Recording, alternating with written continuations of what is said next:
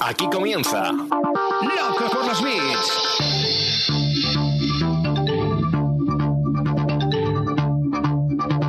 El podcast de e-commerce y marketing online de Emiliano Pérez Ansaldi.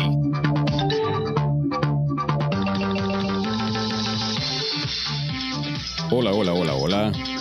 ¿Qué tal estás hoy? Muchas gracias por escuchar este nuevo episodio de Loco por los Bits. ¿Tienes un e-commerce, un proyecto digital o cualquier cosa relacionada con el marketing online y quieres que el mundo lo conozca? Déjame un mensaje en mi página web emilianoperezansaldi.com o escríbeme por cualquiera de mis redes sociales y estaré encantado de hacerte una entrevista. Te vas porque yo quiero que te vayas. A la hora que yo quiera te detengo. Yo sé que mi cariño te hace falta, porque quieras o no, yo soy tu dueño. No, no, no, no, no te equivocaste, no es el casting de La Voz 2021 ni estás en Europa FM. Este es el capítulo 4 de la temporada 1 de Loco por los Beats y hoy vamos a hablar de carritos abandonados. Mirad lo que soy capaz de hacer para aumentar la audiencia de este podcast, ¿eh? así que no me presionéis, no me presionéis, que empiezo a cantar más. Vale, no, como decíamos, hoy vamos a hablar de carritos abandonados. ¿Y qué es un carrito abandonado? Bueno, se conoce como carrito abandonado aquellos procesos de compra en las tiendas online que por alguna u otra razón se abandonan antes justamente de completar el proceso de pago, ¿verdad? ¿Y por qué se abandonan? Aquí es donde vamos a entrar hoy. Bueno, vamos a distinguir entre dos tipos de factores, los factores internos y los factores externos. Los, vamos a comenzar por los externos, que son los más fáciles. Por cualquier motivo ajeno a la tienda, ¿no? la persona abandona su compra justo antes de pagar. Yo qué sé, la madre, el primo, el marido llama justo por teléfono, se nos quema la comida, llega tarde al trabajo, se tiene que bajar del metro cualquier, esta, cualquier tipo de estas razones, dejo el carrito abandonado y ya no lo vuelvo a abrir. Bueno, una parte del, del, abandono del carrito es imposible de eliminar. De hecho, la tasa de abandono está cercana al 80%, la, el normal. Dependiendo del sector y del dispositivo varía un poco, siendo el móvil, paradójicamente, el que tiene la tasa más alta de abandono. Está más o menos un 85 en móvil la tasa de abandono contra un 70 de escritorio. Eh, podéis leer más sobre alguno de estos datos en el informe anual que saca la gente de Flat 101 sobre conversión en comercio electrónico, que está excelente y que la actualizan todos los años, ¿vale? Bueno, como, como decía, el comportamiento de los e-commerce evoluciona y ante tanta oferta es normal que las personas abandonen ¿no? los procesos de compra y que estos porcentajes sean tan altos. Eh, lo que no existe obviamente es una solución mágica para resolver esto y lo que vamos a poder hacer es mm, evitar o tratar de evitar alguno de estos inconvenientes que sí tienen solución, ¿vale? Y a eso nos vamos a dedicar en el episodio del día de hoy, a estos factores internos, ¿sí? Que por culpa de algo en la tienda esta persona abandona la compra. Vale, ¿Qué motivos pueden generar el abandono de estos carritos? El primero y principal, me imagino que os lo estaréis imaginando, es el precio. Salvo que tengas una marca muy fuerte y un cliente muy afianzado, el precio justamente será el principal obstáculo para, para cerrar ese carrito, ¿vale? ¿Cuáles son las posibles soluciones? Bueno, la primera y fundamental es tener una política de precios única con todos los distribuidores. Por favor, lo que no quiero decir aquí eh, es el ya consabido el, ya consabido litigio ¿no? entre distribuidores y fabricante, eh, quién tiene permitido vender online y quién no. Vale, esto, esta guerra con los proveedores ya atrasa 10 años. Por favor, es muy cansino tener que estar repitiendo siempre lo mismo. O sea, si tú fabricas un producto, tienes derecho y tienes la obligación, diría yo, a venderlo online. ¿Vale? Dejemos de perder oportunidades. Lo que obviamente no puedes hacer es vendérselo a tu proveedor a 10 y querer venderlo a 5 en tu propia tienda online, porque sí, obviamente se te van a poner de uñas todos los distribuidores. Pero teniendo una política de precios única, eh, esta discusión vieja ya debería estar solventada. El siguiente punto es la usabilidad, ¿vale? Aquí, bueno, influye un checkout largo, confuso, molesto para los consumidores, obviamente va a traer mayores tasas de abandono. Eh, a menudo esto se traduce en pedir datos innecesarios, eh, sí, yo que sé, separar nombre y apellido, por ejemplo, en el formulario o tener que pasar mm, por cuatro o cinco instancias diferentes. O sea, tú lo que tienes que tratar de hacer es pedir los mínimos datos indispensables. Si una persona, por ejemplo, no quiere factura, quitar el apartado de, de, la factura, del, o sea, todo lo que tú necesites objetivamente para que esa compra se realice y para que tenga las garantías de que ese cliente existe también, obviamente, ¿no? Pero tratar de limitar al, máximo todos los campos de formularios y todos los pasos de, de checkout, ¿vale? Además, obviamente aquí es importante agilizar la navegación del sitio. Si en, cada paso de este formulario la página se eterniza cargando, ¿vale? Eh, esto va a afectar a las tasas de conversión. El siguiente punto que tenemos son los costes de envío o los impuestos ocultos. ¿sí? Aquí, bueno, es otra de las razones principales por las que los visitantes abandonan el sitio antes de comprar y de hecho hay un informe que dice que un 25% de ellos citan específicamente los costes de envío como una causante del abandono del carrito. En España tenemos un problema adicional con los que son los envíos a Canarias o Ceuta y Melilla que tienen recargos y que la gente a veces no es consciente ¿sí? de, esos recargos.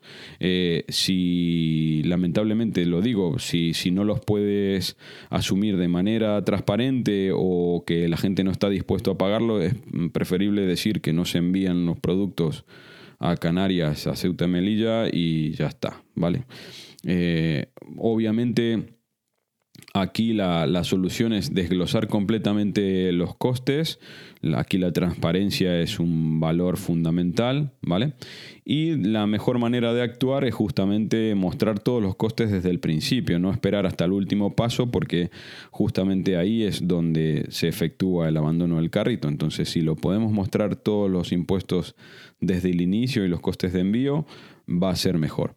Eh, hay una, hay una normativa de, Google que dice justamente, esta era una política habitual en los anuncios de Google Shopping, la gente mostraba los precios sin IVA en, el anuncio y después cuando pinchaba en el enlace se encontraba con que el precio subía porque no estaba incluido el IVA. Eh, Google Shopping lo va a prohibir, por ejemplo, desde abril esta, esta estrategia, entre comillas, ¿vale?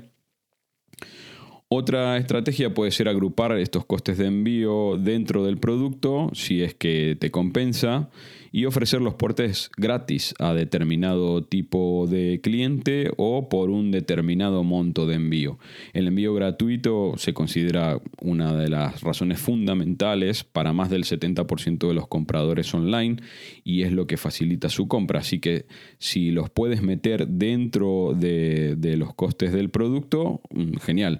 Eh, siempre decimos mm, que los costes de envío son más eh, una estrategia de marketing que un coste, ¿no? Entonces utilízalo a tu favor y prueba a ver dónde está el límite de los costes de envío gratis para que la gente se anime a cerrar el carrito de compra.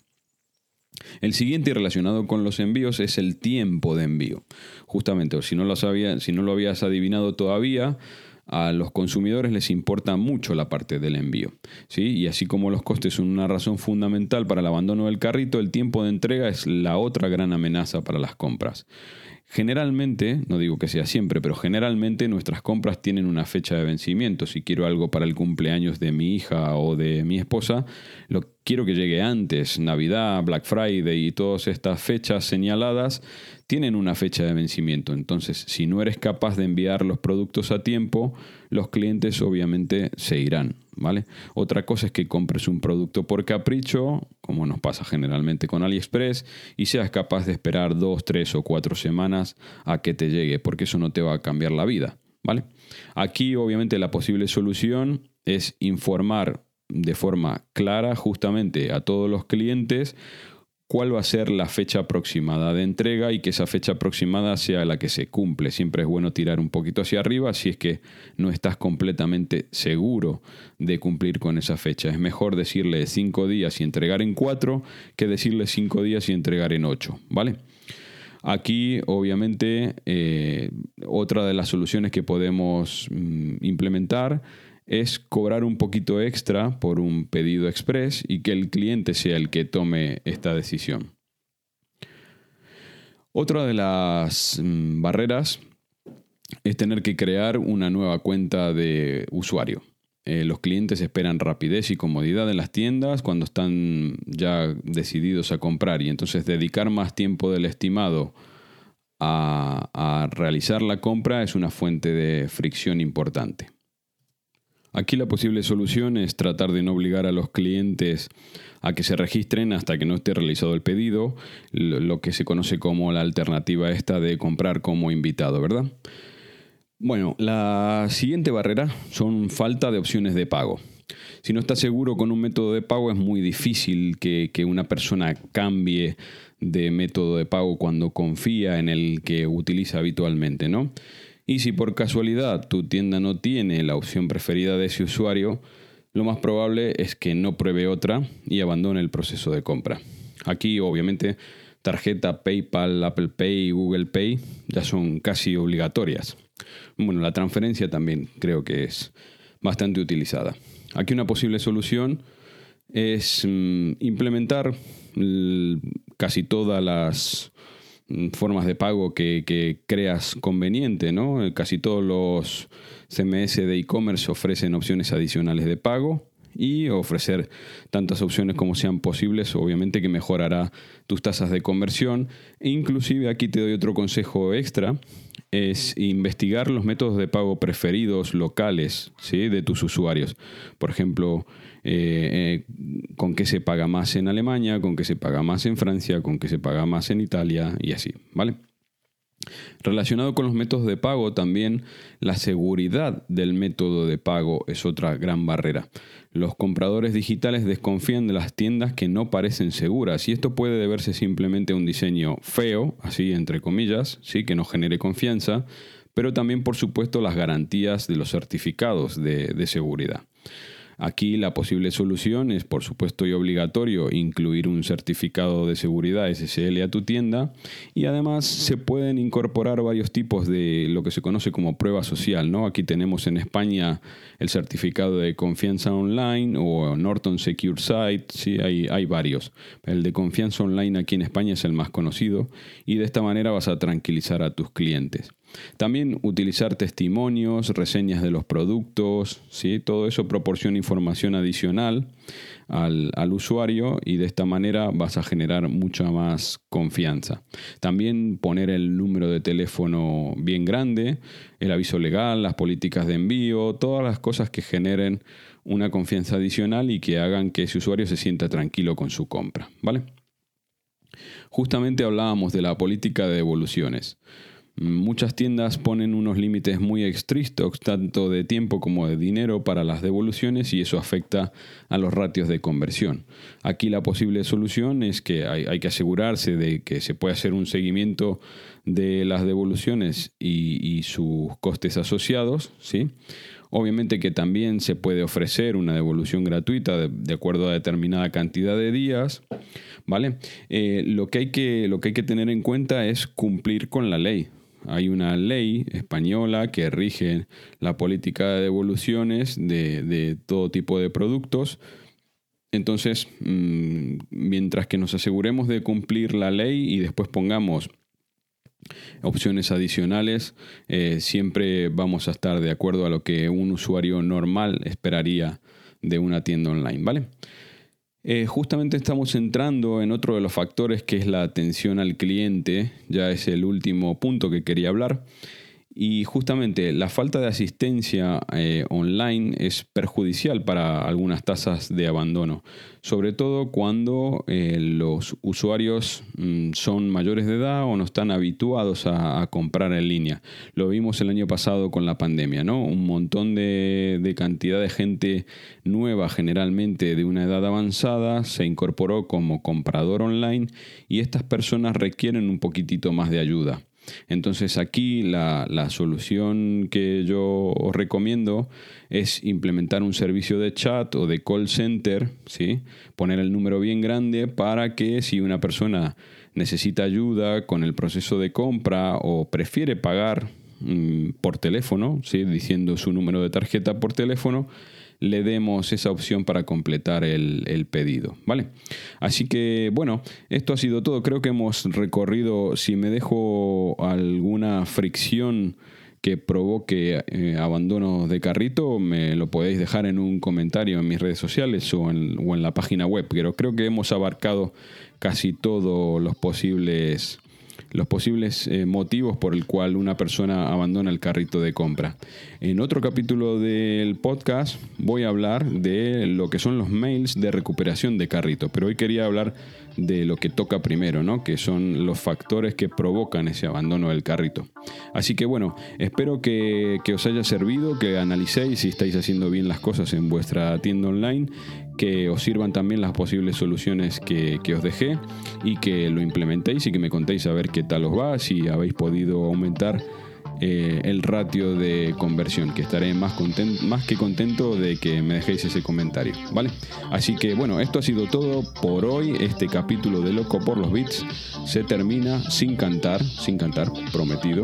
Así que os espero en el siguiente Loco por los Beats. Adiós. Y hasta aquí nuestro episodio de hoy. Espero que lo hayas disfrutado tanto como yo. Muchas gracias por tus likes en todas las plataformas de podcasting. Te espero en el próximo episodio de Loco por los Beats. Me parece que se nos ha acabado la batería. Y esto llega a su fin.